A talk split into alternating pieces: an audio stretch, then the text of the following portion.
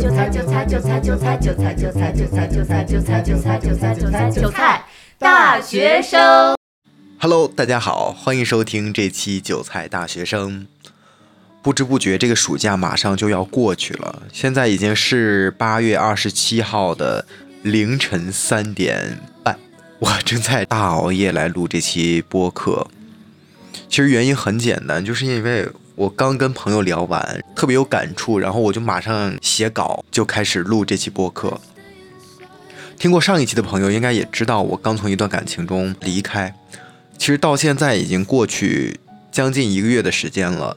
我是七月三十一号那天买的票回家。我本来已经在这一个月的时间里站在我的这个角度上走出来了，但是我今天跟一个刚知道我刚刚分手的朋友聊了两句。这次聊天让我意识到一个非常非常大的问题。人和人之间永远不可能有设身处地的为对方着想这回事儿，这也是我今天想跟大家聊的这个点。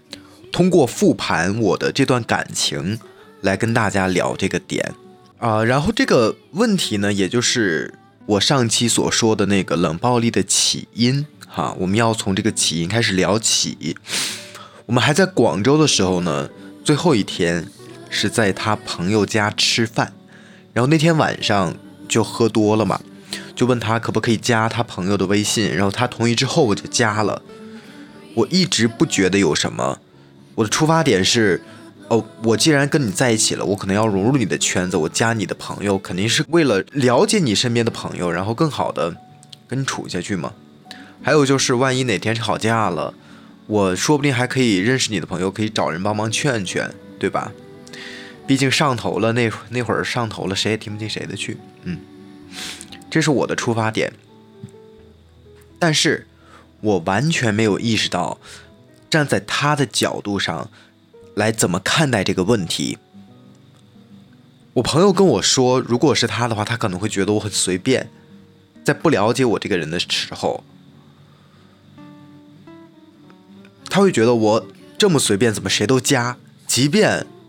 我想清者自清，但终究是人心隔肚皮，他也不会读心术，也不能够完美的读到我的意图。也许就是从这件事情开始，他才出去跟他的朋友喝酒或者聚会，就类似于这种社交的活动的时候就不带我。话说到这儿，我也觉得这是我的问题，我一度非常的内疚。就在我即将陷入新一轮的自我 PUA 的时候，脑海里突然出现了一个声音：咱们就是说，一个巴掌他怎么着？他拍不响。站在他的角度上，他会觉得我喝多了就乱加微信，于是他就不带我喝酒，甚至连前一天打羽毛球都不想带我。站在我的角度上，我会想。他表现出来的那些举动，他跟他朋友聊的每天都那么开心，对吧？然后因为他有他朋友是住在他家嘛，有一个朋友是借宿在他家，我就非常能明显的感觉到，跟我在一起的时候是几乎没有什么话题可以聊，但是跟他朋友就会聊得非常放得非常开，我就不理解。同时呢，我又面对了他喝酒不带我这个问题，对吧？但在这里要我要解释一下，大家不要误会，这里可以把喝酒理解为跟他朋友的一些社交活动。多嘴一下，因为有人可能会说啊，难道你没有自己的生活方式吗？啊，你就没有自己的生活吗？没有自己的社交圈子吗？但是，喝酒带着对象，这是一个非常非常理所当然的事情。我之所以会觉得理所当然，是因为我见过的所有 couple，他们都是。喝酒的时候会一起出现的，即便不一起出现，那可能也是提前说好了有什么事情他们不能一起出现了。好，这个事情解释到现在，言归正传，按理说出现了问题，我们就要解决问题，对吧？这个问题呢，我现在总结起来是双方信息的不对等。那我知道我我的理由是这个，他说他的理由是那个，同时呢。可能又有别人跟他说，啊，你对象加随便加别人微信怎么这样啊？怎么这么随便？你是不是生活很乱啊？等等等等的这一些场外因素，我们先不谈啊，就是只谈信息不对等这个点。那么这个时候，是不是就应该需要沟通来解决这个问题，对不对？关键是，我在此前尝试过不少次沟通。但是直到现在，这微信的最后一条消息都还是我发的。我甚至在那天晚上，他让我回家之后，我还说：“你这个打羽毛球脚扭了，记得回家喷点儿云南白药。”啊，这是题外话啊，老说一些题外话，嘴很碎。紧接着，导火索来了啊！上一期播客我说，他最后对我说：“那个不理一个人还需要理由吗？”我听到这句话之后，我觉得忍无可忍，于是我就在他睡着之后就直接离开了。就此啊，这段感情就画上了一个结尾。上面就是我整个在复盘他的他所理解的那些我这个举动和我理解的我这个举动，对吧？就我朋友提出的这个点，我总结出了可能是信息的不对等。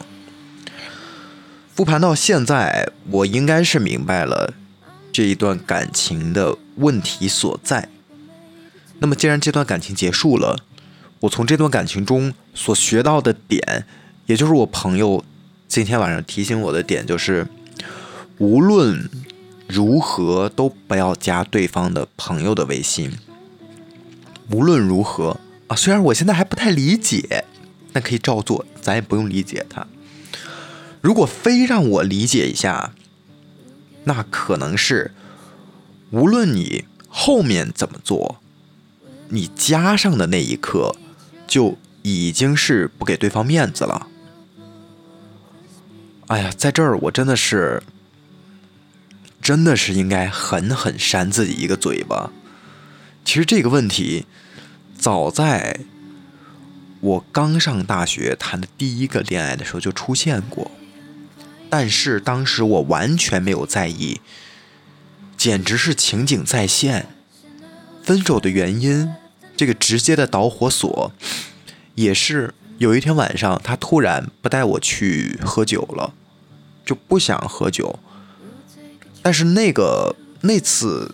谈的恋爱，他是说他不想经常去喝酒了，没有说他自己去喝不带我这回事儿。他是说也不去喝，但是当时呢，我是更稚嫩一点儿，我说不行，就还是要喝，就跟他闹闹脾气了，他还是很包容我，最后还是去喝了。然后去喝之后呢，我就没理他，坐到桌子的另一边，当时在纯 K，不是在。嗯，不是在蹦迪的地方，是在纯 K，然后就没理他。喝完之后回酒店，他跟我说：“你是想继续玩，还是咱咱俩以后就不去喝了？”我说：“我肯定想继续玩啊。”就是我没理解，我当时没理解他是什么意思。我是说，那我我每次去喝酒也都跟你在一起，对吧？我也没有什么做出什么出轨的事情。那我为什么不能去喝酒呢？我当时是这么想的，但我现在觉得是其实不是那么一回事儿。我只能说，我那个时候真的很自我，我很抱歉的说，我辜负了那样一个对我那么好、那么包容的人。但是后面面对的一些感情的挫折，也都是我的自作自受。哎，其实都是自自作自受。你在意识到问题之前，你完全不觉得那个是问题，直到现在，这个情景再现之后，哦，我觉得这个真的是我需要立刻马上意识到并且及时改正的一个问题。即便我不会出轨，但是我的那一个举动，在他看来，就是不给他面子了。唉，就我很想说，很遗憾，对这段感情蛮遗憾的，但更遗憾的可能是对我刚上大学谈的那段感情，那段感情是更遗憾的。但无论我如何如何喜欢，都已经过去了。假如开学之后还能再遇见，那他如果乐意听的话，那可能我会再跟他聊。但是，我所坚守的东西，我是永远不会放弃的，一步也不会让的。就是，如果在这段感情里对我有所隐瞒，然后我跟你尝试沟通之后，还是没有效果，那我是一定会扔掉的。其实说到现在，真的是一个巴掌拍不响，不是只有他的问题，也不是只有我的问题。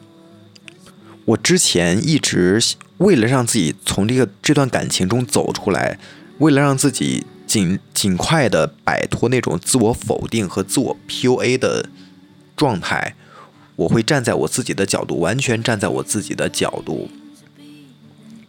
去觉得他是完全不喜欢了才这样的，但我朋友今天跟我说之后，也当然也过了一段时间了嘛，我可以更加客观的去看待他的问题和我的问题。那我想这就是我从这段感情里可以学到的东西。无论如何，在任何场所、什么情况下。尽量的就不要加对方的朋友，除非是就是十万火急了，关乎生命了，那个时候就另说吧。这么一复盘，我确实是从这段感情里有所收获的，是学到了东西的。但问题就是这个东西，我早在一年半以前，一年半以前我就应该学到，就真的是该受的罪总会受。如果这个点。你不改，你学不到，你后面还会翻车。到现在就非常能理解，能理解什么呢？有些问题你是必须要去直面。如果你意识不到，在某些苗头出来的时候，你一定要去抓住这个苗头，去认真的复盘，去分析为什么会这样，为什么会那样。分析到这个问题的时候，你可能会觉得。这个问题似曾相识，那么没错，这绝对是一个你必须要解决的问题。在这儿，我复盘的这么一个过程，嗯，就分享给大家嘛。嗯，成长就是一步一步的，可能也有倒退啊，可能也有的时候会有倒退啊，但这无所谓。嗯，时间总是会滚滚向前的。无论如何，这个夏天已经过去了，那就让这个夏天的故事永远的留在这个夏天吧。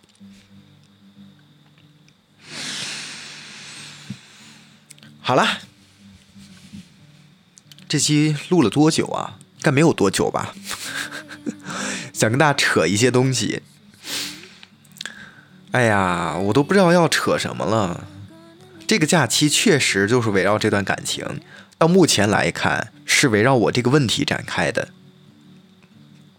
当然了，即便没有这个问题，可能也会有另外的问题。分手之后，我复盘了不止一次，后面我还觉得可能我们的价值观也不同，我们对待事物的看法也很不一样。所以，即便这个问题不发生，可能也会有别的问题等着我们去解决。当然了，很多问题都是源于自己。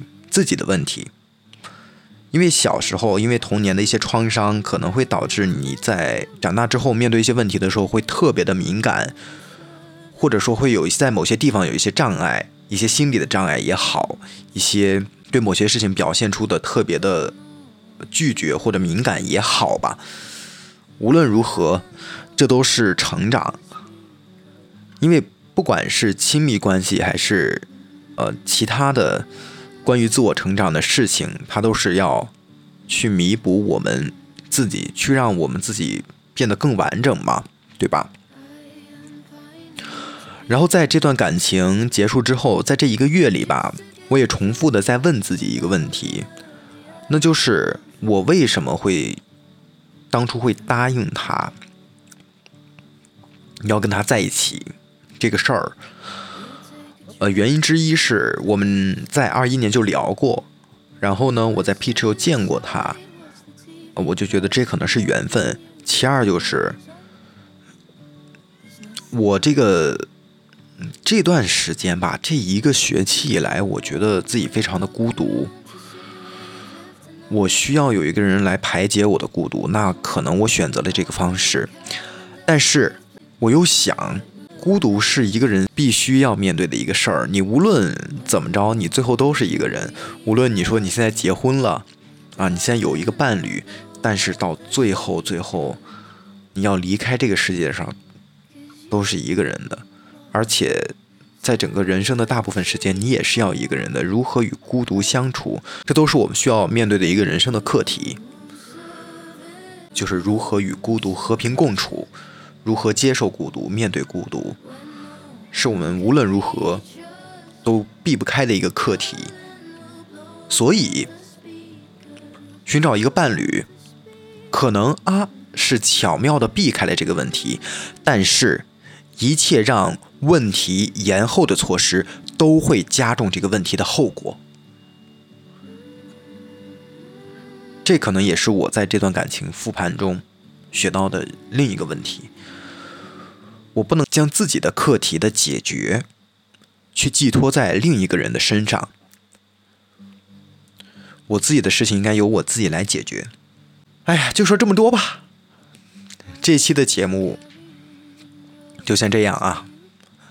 秋天快乐啊！祝大家开学也快乐！马上我也要开学了。好的，那这期就这样吧。如果你想收听韭菜大学生的话，欢迎从苹果播客、网易云、QQ 音乐、小宇宙以及谷歌播客来收听韭菜大学生。如果你喜欢我的节目的话，也请多多给我点赞、评论、转发。哦，对了。还有一条消息啊，我们最近呢在征集一些投稿，是一首啊不对，不是一个，不是一首哈口误，是一期关于音乐的播客。这期播客呢就不会是我一个人来录啦，我们是这样想的，因为音乐其实会融入我们那一段时间的记忆当中，比如。我某一段时间疯狂的单曲循环一个音乐，啊，正好呢，那个音乐又特别符合我当时的状态，比如失恋了，我可能会听一些伤感的音乐，对吧？可能呃那段时间状态特别好，我可能就会听一些呃比较有节奏的音乐。那当我们过一段时间。再听这个音乐的时候呢，在听同一首音乐的时候，那段时间的记忆就会神奇般的浮现在我们的面前，就会像过电影一样，非常的有趣。我们要征集的投稿就是带着一首你这样的音乐来讲出你的故事。如果你想投稿的话，可以发到我们的邮箱，邮箱我会在 show notes 里写。好啦，真的要结束了，我要去睡觉了，拜拜。